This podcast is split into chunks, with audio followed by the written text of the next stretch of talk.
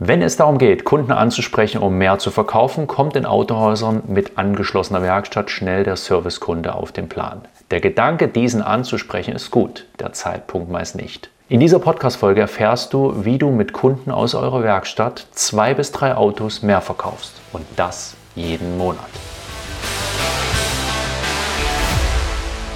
Und damit herzlich willkommen bei Sales Quality, dem Podcast für erfolgshungrige Autoverkäufer. Ich bin Frank und hier bekommst du von mir jeden Montag und jeden Freitag wertvolle Praxistipps für deinen Verkaufserfolg. Viel Spaß beim Zuhören. Jetzt geht es los mit der heutigen Folge. In der heutigen Folge geht es darum, wie du mit Werkstattkunden zwei bis drei Autos im Monat mehr verkaufst. Das ist ein Wort, denke ich, und wir gehen auch gleich rein in das Thema. Bevor wir das tun, habe ich noch einen ganz kurzen Hinweis in eigener Sache. Immer wieder kommt es vor, dass Verkäufer schon meine YouTube-Videos kennen, dass sie dann zu ihrem Chef, ihrer Chefin sagen, hey, können wir den nicht mehr herholen, statt immer zu den Herstellertrainings zu fahren. Die haben immer so die Herstellerbrille auf. Da geht es meistens nur um das Branding. Da sitzen Theoretiker in der Schulung, die zwar ganz nett sind, aber mir so richtig für die Praxis nicht wirklich viel mehr beibringen können. Oder hier und da werden auch meine Videos in den Verkäuferbesprechungen geschaut und da kommen wir irgendwann auf die Idee, hey, komm, lass uns doch mal mit dem Fichert sprechen und uns den den vielleicht ins Autohaus holen. Und äh, das ist natürlich das, was ich am liebsten tue. Dafür lebe ich. Das ist das, was ich tagtäglich tue. Ich helfe Autoverkäufern und Autoverkäufern im Autohandel dabei, einfach mehr zu erreichen. Und wenn du sagst, hey, du hättest mich gern mal in deinem Team als zeitlich begrenzt, aber als Sparringspartner, der euch dabei hilft, einfach mehr Autos zu verkaufen, dann empfehle mich deinem Chef oder deiner Chefin weiter. Das soll nicht zu deinem Nachteil sein. Du kannst dir dann sogar eine Prämie aussuchen. Alle Infos dazu findest du in den Shownotes. Notes. Mein Team kam einfach auf den Gedanken, hey, du wirst sowieso öfters mal empfohlen, dann lass uns das Ganze doch die Power der Empfehlung forcieren und nutzen und gleichzeitig uns bei den Verkäufern und Verkäufern, die dich weiterempfohlen haben, auch bedanken. Also wenn das dein Thema ist, wenn du da schon mal drüber nachgedacht hast, schau gerne mal in die Shownotes und jetzt fangen wir mit dem heutigen Thema an. Wie schaffst du es über Werkstattkunden zwei bis drei Autos mehr im Monat zu verkaufen? Den meisten Autoverkäuferinnen und Autoverkäufern ist es mittlerweile klar, dass es nicht mehr ausreicht, da zu sitzen und zu warten. Also ähm, den Stuhl freizuhalten, die Telefonleitung freizuhalten, für den Fall, dass mal wieder ein Inter Interessent sein Interesse bekundet. Wenn du das tust, dann wirst du künftig nicht mehr genügend Futter haben, um davon gut leben zu können. Das heißt, du musst aktiv verkaufen. Und das ist auch der Grund, warum unsere Active Selling Methode so erfolgreich funktioniert und sehr gern von den Autohäusern angenommen wird, weil es einfach den Verkauf belebt. Und äh, Glück ja, hat wenig mit Zufall zu tun, das kann man sich zum großen Teil erarbeiten. Ja? Und in unserer Schulung Professional Sales oder auch der Phone Call Mastery erarbeiten wir gemeinsam mit den Teilnehmerinnen und Teilnehmern Möglichkeiten, an Kunden zu gelangen und Kaufinteresse zu wecken. Und sehr, sehr häufig gelangt dort auf den Plan auch der Werkstattkunde. Das ist gut, wird aus meiner Sicht aber oft fälschlicherweise ungut gemacht. Und darum geht es in dieser Podcast-Folge. Denn wenn Verkäuferinnen und Verkäufer an den Werkstattkunden denken, dann sagen sie häufig, hey, lass uns den Werkstattkunden ansprechen oder sie machen es schon. Und du hast damit aber drei Probleme. Punkt Nummer eins, du könntest es vergessen. Du bist einfach nur ein Mensch, du hast viele Dinge im Kopf und es kann sein, dass du zwar vorhast, den Kunden, der nächste Woche in die Werkstatt kommt, anzusprechen, es aber schlichtweg vergisst. Problem Nummer zwei, du verpasst ihn. Ja, weil vielleicht ein Gucker, ein Nichtkäufer, ja, jemand, der dir einen Keks an die Backe labert, im Verkaufsraum dich anspricht und dich die wertvolle Zeit kostet, die du investieren wolltest, um deinen Kunden, der jetzt in den Service kommt, anzusprechen. Also du verpasst ihn. Oder Punkt Nummer drei oder Problem Nummer drei, du denkst zwar dran, du verpasst ihn auch nicht, aber dein Kunde, dein Werkstattkunde hat gar keine Zeit und damit auch keinen Nerv, weil er vielleicht zu spät dran ist, ins Geschäft muss, das Auto nur früh noch schnell abgeben wollte, vorher hat er noch sein Kind vielleicht in den Kindergarten gebracht, ist eh schon spät dran, ist vielleicht schon ein bisschen gestresst und gereizt und dann sprichst du ihn an. Dann hast du keine guten Chancen, ihn darauf anzusprechen und bei ihm ein Interesse zu wecken, mal über Neukauf nachzudenken. Und manche machen sich sogar auch die Mühe, wenn das Auto bereits in der Werkstatt steht, dass sie und ein Reparaturauftrag unterschrieben ist, also definitiv das Fahrzeug repariert wird, instand gesetzt wird oder die Wartung bei dem Fahrzeug gemacht wird und bewerten dann das Fahrzeug vom Kunden und legen dann zum Beispiel auch ein Neuwagenangebot mit rein oder ein Gebrauchwagenangebot auf die Beifahrerseite auf dem Beifahrersitz. Und das ist fleißig, aber das ist nicht besonders clever. Denn das Verhältnis von Menschen, die da sich angesprochen fühlen, zu dem Verhältnis, wie viel Arbeitsaufwand das macht, das ist kein gutes Verhältnis. Viel, viel besser und viel, viel schlauer ist es, wenn du Folgendes tust. Du rufst deinen Werkstattkunden vor dem Termin an. Ja?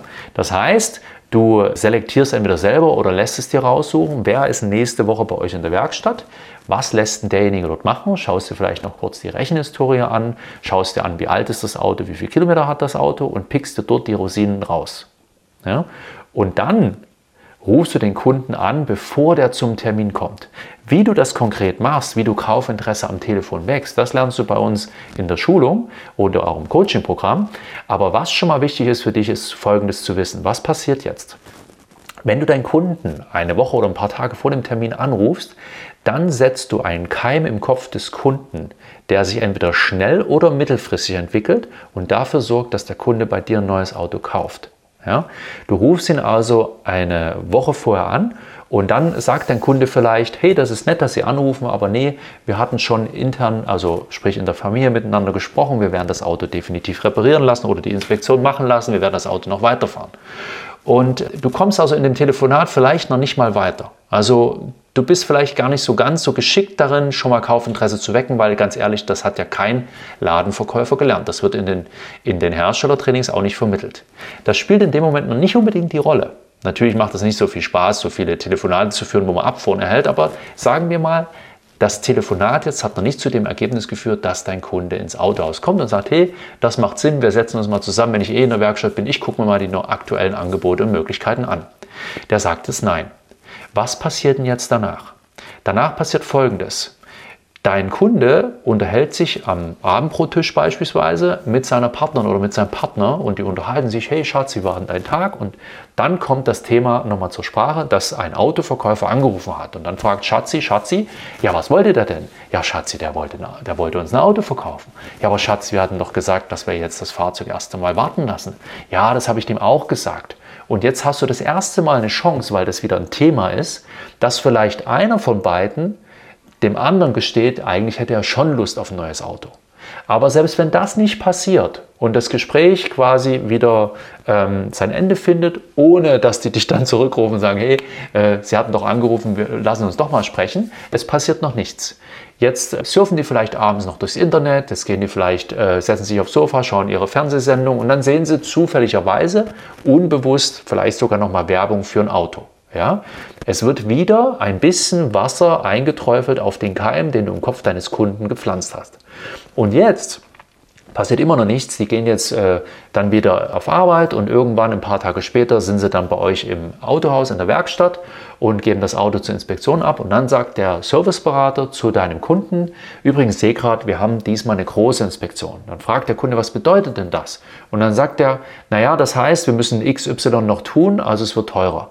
Okay, und dann sehe ich gerade noch, dass das letzte Mal hatten wir die Bremsen vorn getauscht, diesmal brauchen wir die auch hinten. Und dann sagt äh, der ähm, Kunde oder fragt der Kunde, okay, was bedeutet das in, in Geld? Und sagt er, ja, mit einem Tausender müssen Sie schon rechnen. Wo dein Kunde vielleicht bisher mit 200, 300 Euro klargekommen ist oder 300, 400 Euro, muss er jetzt auf einmal einen Tausender bezahlen. Weil, wie gesagt, eine große Wartung und dann kommen noch Verschleißteile dazu. Und wieder denkt der bewusst oder unbewusst über deinen Anruf nach. Also dein Samenkorn kriegt quasi jetzt noch Licht dazu und ein bisschen Wasser. Es entwickelt sich. Und hättest du deinen Kunden im Vorfeld nicht kontaktiert, hättest du nicht dieses Samenkorn in seinem Kopf gepflanzt, könnte es sich jetzt nicht entwickeln. Und deshalb macht es aus meiner Sicht wenig Sinn zu warten, bis der Kunde kommt. Nochmal, du könntest es vergessen, du könntest ihn verpassen. Es könnte sein, dass er keine Zeit oder keine Nerven hat. Ja? Und äh, hör auch auf ABM zu betreiben, also das Fahrzeug zu bewerten, ähm, ein neues zu rechnen. Du bist einfach nur auf Glück angewiesen, dass er sagt, das passt in dem Moment gerade und die Werte sehen auch noch gut aus. Es geht darum, Kaufinteresse zu wecken ja, und im Keim im Kopf deines Kunden zu pflanzen. Und das schaffst du idealerweise. Und vor allem kannst du es auch noch besser planen, weißt du? du? Du brauchst nicht gucken, wann kommt jetzt nächste Woche der Kunde, sondern du planst deine Telefonate, wann du Zeit hast. An dem Tag, zu der Uhrzeit, wo du Zeit hast, rufst du gleich mehrere Kunden an. Das war es schon wieder. Ich hoffe, ähm, ja, dir hat dir diese Folge etwas gebracht. Sie hat dir gefallen. Wenn, dann freue ich mich sehr über deine positive 5-Sterne-Bewertung auf allen Podcast-Kanälen, wo du es hören kannst. Kannst du das abgeben? Würde mich sehr, sehr freuen. Denke dran, Umsatz entsteht nur durch Umsetzung. Also geh es an und äh, sei gern bei der nächsten Folge wieder mit dabei. Sei clever, sei unbequem und bis dann. Ciao.